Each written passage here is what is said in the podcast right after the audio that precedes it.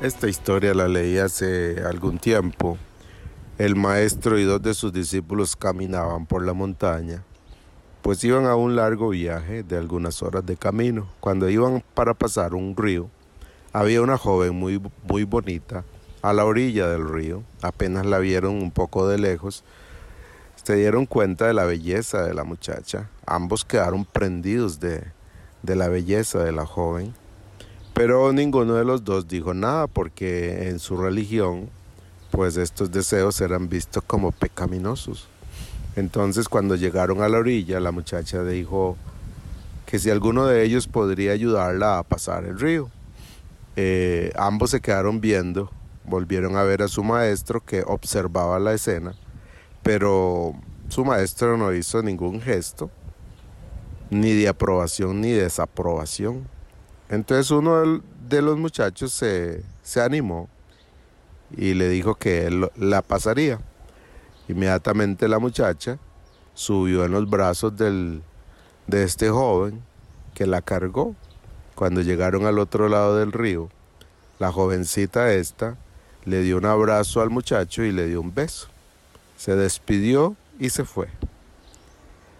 Los tres siguieron caminando Caminaron un poco más, algunas horas, pero el muchacho que no había cargado a la joven esperaba que el maestro llamara la atención a su, a su discípulo porque esto no estaba permitido en la religión, tener un contacto con una muchacha en esas condiciones.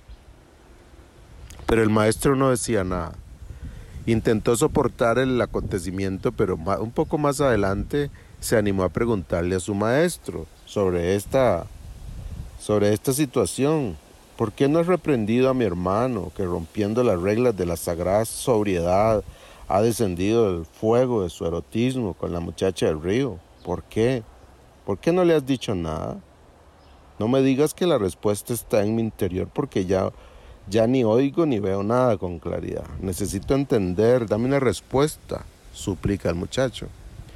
Y el maestro, dedicándole una mirada, lo observa detenidamente y responde con serenidad y le dice lo siguiente, tu hermano tomó a la mujer en una orilla y la dejó en la otra, mientras que tú tomaste a la mujer en una orilla y no la has dejado todavía.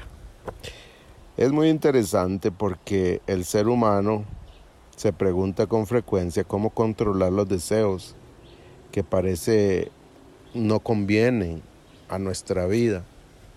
Y están ahí. Los deseos son variados, los deseos son muchos, pero intentamos deshacernos de ellos, pero ahí siguen estando.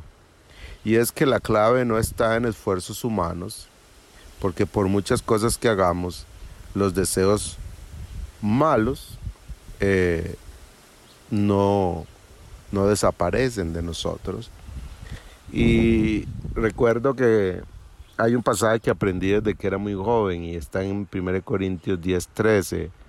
Dice, las tentaciones que enfrentan en su vida no son distintas de las que otros atraviesan.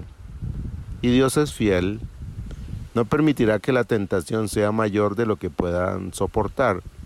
Cuando sean tentados, Él les mostrará una salida para que puedan resistir.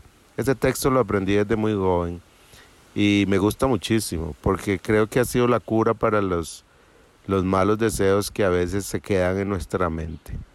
¿Y por qué digo eso? Porque en realidad no es algo que yo haga, es algo que Dios hace. Si usted se fija bien en el texto, dice que Dios es fiel y que Él no permitirá que la tentación sea mayor de lo que podamos soportar. Y no solamente eso, sino que además de eso, Él nos da una salida para que podamos resistir. O sea, vencer nuestras tentaciones no es un asunto de esfuerzo humano, es un asunto del trabajo de Dios en nosotros.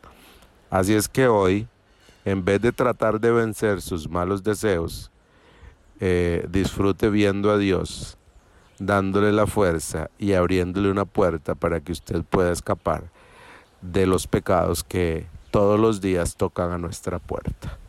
Un abrazo.